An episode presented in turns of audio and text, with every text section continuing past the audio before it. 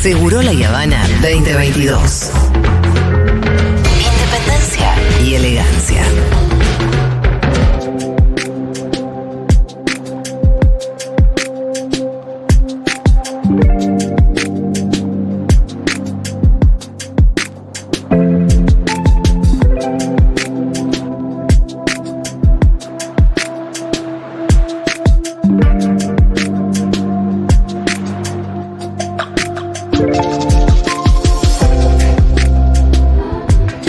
Bueno, muy bien. Algún día lo vamos a invitar para que venga al piso. Es de esas personas con las que hay que tomarse un buen rato para conversar. Pero mm, me estoy refiriendo a Martín Becerra, que es profesor e investigador del CONICET, especialista en medios de comunicación. Así que lo voy a saludar ahora. Martín, ¿cómo estás? Julia Mengolini, Pitu Salvatierra y Fito Mendoza te saludan. Hola, hola, ¿cómo están? ¿Qué tal, Martín? Bueno, le- la invitación está hecha para que vengas Cómo no, con mucho gusto. Cuando quieras, pero bueno, ahora te queríamos saludar eh, rápidamente porque va a haber un seminario dentro de algunos días, ahora nos vas a contar bien los detalles y quedan pocos días para que la gente mande sus ponencias o los resúmenes de las ponencias. Entonces nos queríamos apurar en hacer este anuncio y esta nota, porque además entre nuestros oyentes hay mucho investigador, ¿sabes? Sí, sí, totalmente. Bueno, gracias por, por este, darle la, posibilidad de discusión al seminario. Sí, es un seminario que es sobre, sobre todo el tema algoritmos y medios de comunicación, algoritmos y periodismo, algoritmos y laburo en medios de comunicación, ¿no? Eh, entendemos que justamente la intervención de las grandes plataformas, de Google, de Meta, eh, de Twitter, eh, interfiere en el laburo periodístico clásico, eh, sea porque premia ¿viste, la cantidad de clics y para generar tráfico a los distintos medios, digamos que, de esa manera lo pueden rentabilizar con anuncios publicitarios, sea porque eh, los criterios que usan las grandes plataformas para priorizar algunos contenidos son en muchos casos muy opacos, muy poco transparentes, eh, sea porque el laburo periodístico se ha precarizado mucho, un poco fruto de esto y otro poco por razones ya más de política económica, pero, pero hay una precarización del laburo periodístico que consiste sobre todo en que en el tiempo que hace 30 años un periodista dedicaba a producir una nota, Sí. hoy tiene que producir seis, suponete. Entonces, claro, el tiempo para eh, chequear la noticia, para ir al archivo, para, hacer entrevistas, eh, se diluye eh, y entonces en general los periodistas entran en una vorágine que tiene que ver finalmente con un esquema en donde la desinformación puede fluir, ¿no? Así que bueno, esos son temas generales que vamos a trabajar. Eh, y además, bueno, eso, cantidad de cosas que hay que subir por minuto, como, como también como un nuevo mandato que termina haciendo que tal vez las notas ya no son ¿no? esas investigaciones que, que- que eran hace un tiempo, ¿no? Una investigación que a un periodista por ahí le había llevado un año, un grupo de periodistas, eh, como, es- Totalmente. como decíamos. Totalmente. Y, y- y vos fíjate que algunas grandes investigaciones de estos momentos, Sí. algunas que son eh, así de estas colectivas, que a veces eh, surgen por filtraciones, ¿no? Entonces, eh, ¿qué es? A ver, eh, eh, eh, lo, lo planteo de manera descriptiva. Eh, históricamente, la filtración es nu- nu- nutrió y nutre Sí. a la investigación periodística, pero eh, justamente la falta de tiempo, de chequeo y de elaboración de notas hace que muchas de estas filtraciones queden en el escándalo, queden en, el, eh, digamos, en la búsqueda de- del efecto inmediato y no se le saca todo el provecho que probablemente tengan. Eh, pero cuando te referís a filtraciones, ¿a qué te estás refiriendo en concreto como en este último tiempo? A vos cuando me decís filtraciones yo pienso en Wikileaks. Sí, Wikileaks, Panama Papers, o sea, em, filtraciones de documentos que Sí. pueden ser de, de entidades oficiales como los Wikileaks, que eran del Departamento de Estado estadounidense, o bien este, de instituciones privadas, grandes bancos, ¿no? Por Sí. ejemplo. Em, y que bueno, sí, este, por supuesto tiene mucho mérito, y, y lo tiene de verdad, no lo digo como, Sí. como cosa retórica, o sea, tiene mucho mérito eh, laburar en eso. No todos los medios pueden bancar, eh, destinar un periodista o varios periodistas a, a esa tarea, eh, pero los que lo hacen está bárbaro. Lo que digo es que en muchos casos se quedan en la producción del escándalo y Sí. no en la explotación del tesoro que tienen Claro. esos documentos. Por ejemplo, en el caso de Wikileaks, Sí, eh, nosotros laburamos con Sebastián Lacunza y, y, por un lado, antes lo había hecho Santiago O'Donnell por el suyo, sí, con los documentos sobre la Argentina, o en el caso nuestro, laburamos sobre los documentos que hablaban de medios de comunicación ¿no? Eh, de América Latina. Y claro, ahí había mucha más información de la que los propios medios de comunicación, por supuesto, Claro.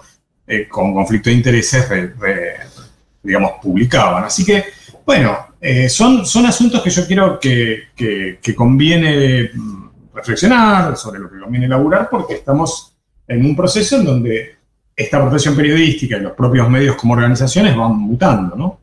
Sabes que hace un rato hablábamos eh, de Brasil con nuestro corresponsal Fede Vázquez, que está en Brasil, y le preguntábamos a Fede cuáles son los medios de comunicación en Brasil eh, que se puede consumir como de manera, no me gusta mucho la palabra, pero pongámosle alternativa o mejor contrahegemónica.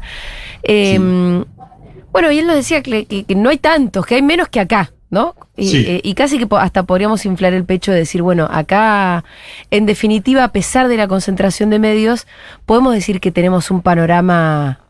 eh, bueno, el otro día lo mostraba Johnny Viale, ¿no?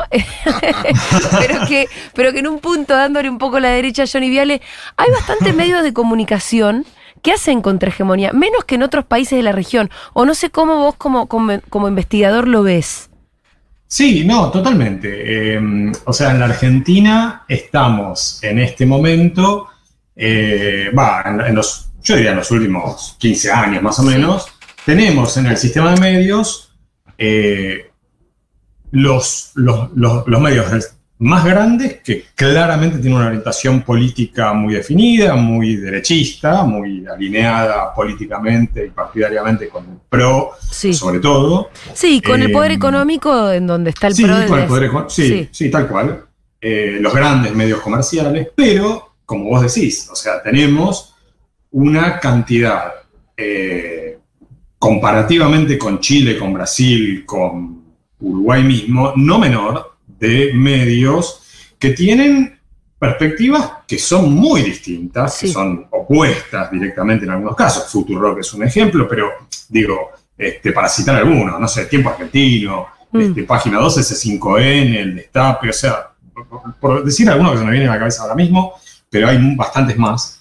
Algunos de carácter alternativo, otros de carácter comercial, son distintos proyectos que eh, efectivamente, no, digamos, en Brasil lo que tenés como medios alternativos son algunos eh, digitales solamente, eh, bastante alineados con el, con el PT, obviamente, o críticos incluso por izquierda del PT, pero son medios digitales de escaso alcance. Sí, no tenés, digamos, un, un sistema de medios eh, con perspectivas diferentes a los grandes medios comerciales como hay acá. Y yo pienso que en parte se debe a que eh, la, discusión que hubo en la Argentina sobre eh, la función que cumplen los medios y además también el hecho de que haya, eh, bueno, una, un- una sociedad civil... sí, organizada, ¿no? Sí, claro, organizada. ¿no? Eh, las comparaciones son odiosas, pero digo, inquieta, quiero decir, viste, bueno, como somos nosotros, o sea, que protesta, inquieta,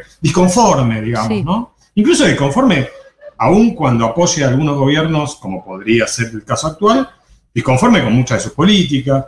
Eh, entonces, eh, yo creo que, que- que es, digamos, eso ha alimentado a esos medios de comunicación que, a diferencia de lo que dice nuestro amigo Johnny Viale, Sí. no son un, un puro invento o un puro anabólico de pauta, sino que efectivamente tienen un- una audiencia, un público, un sectores Sí. sociales que interpela dire- dire- directamente. Hay algo muy genuino también en esos medios de comunicación, eh, en todo lo contrario a, la- a lo anabólico, ¿no? Como, bueno, creo que en una charla incluso que tuvimos nosotros dos, yo te decía, hay algo que para mí distingue mucho a estos medios nuevos, que es que sus dueños somos parte real, estamos, estamos al aire, estamos, estamos en, en el lugar físico. eh, Sí, totalmente. Eso, eso me lo dijiste y me pareció Sí, realmente un hallazgo porque, eh, claro, los grandes medios comerciales son grandes organizaciones, incluso eh, hay grupos que son se dedican a otra cosa y que además tienen un medio de comunicación. Pero la guita por ahí la hacen de, con De otra cosa y el medio lo tienen sostenido por otra cosa y al medio lo tienen Sí, más para le sirve para hacer lobby, Claro. ¿viste? para, para bueno, una nota a un juez, eh, digamos, para, para, para lubricar sus relaciones que le sirven para hacer, obviamente, otros negocios. Pero efectivamente los dueños no están ahí, no se involucran, y eso se nota en el producto final. O sea, eh, así que verdaderamente es, el hecho de que eh, también la escala de, la organización determina mucho, ¿no? O sea, eh, grandes organizaciones es difícil en muchos casos que permitan que los dueños o los, los principales actores estén en el día a día. Pero bueno, eh, en el caso argentino, o por lo menos en muchos de los medios argentinos, eh, lo tenemos y es un valor totalmente. Em, bueno, Martín, otro día te venís. Eh, de, verdad, eh, quiero decir que el seminario Algoritmos y Periodismo, el nuevo orden informativo de los medios digitales, va a ser el 3 y 4 de octubre Sí, sí. en la Casa de la Cultura del Fondo Nacional de las Artes y que hay tiempo hasta el 20 de agosto, es decir, que faltan cuatro días para enviar eh, los resúmenes de las ponencias en em, un link que estamos por subir a nuestras redes sociales en este mismo momento. Dale. ¿Querés hacer alguna convocatoria más o alguna aclaración? No, que, que vengan, o sea, conseguimos, el Fondo Nacional de las Artes nos Sí. prestó una casa maravillosa, esa casa de la cultura yo no la no había entrado, este, y es hermosa, así que es un lindo lugar y esperemos que en octubre la temperatura ayude, así que va a ser un lindo lugar, una temperatura agradable Sí. y un, Y es lindo tema para discutir. Es un, importante empezar a dar estas discusiones y seguir hablando de este tema. Totalmente. Me parece que a partir de la discusión también algo que vos decías eh, es que también pudimos nosotros generar estos medios nuevos que, ahora son tan valiosos en la discusión, ¿no? Sí, yo pienso que es también resultado de eso, ¿no? Sí. Resultado de una maduración que excede al propio medio en un punto. Bueno, viste que mucha gente dice, bueno, que la ley, de, de la ley de medios no quedó nada. Yo siempre discuto eso, creo que por lo menos quedó la discusión. Sí, totalmente. Y no es El- poca cosa. El saldo del debate Sí. que se dio sobre ese tema eh, y el saldo también de la conciencia social de que los medios tienen intereses es un saldo súper positivo, más allá de que podamos discutir horas sobre cómo se aplicó. Sí, y más allá de que Clarín sigue siendo Clarín. La Nación, siguen Sí. siendo medios igual o, o- o más poderosos, ¿no? Pero por lo menos ahora está...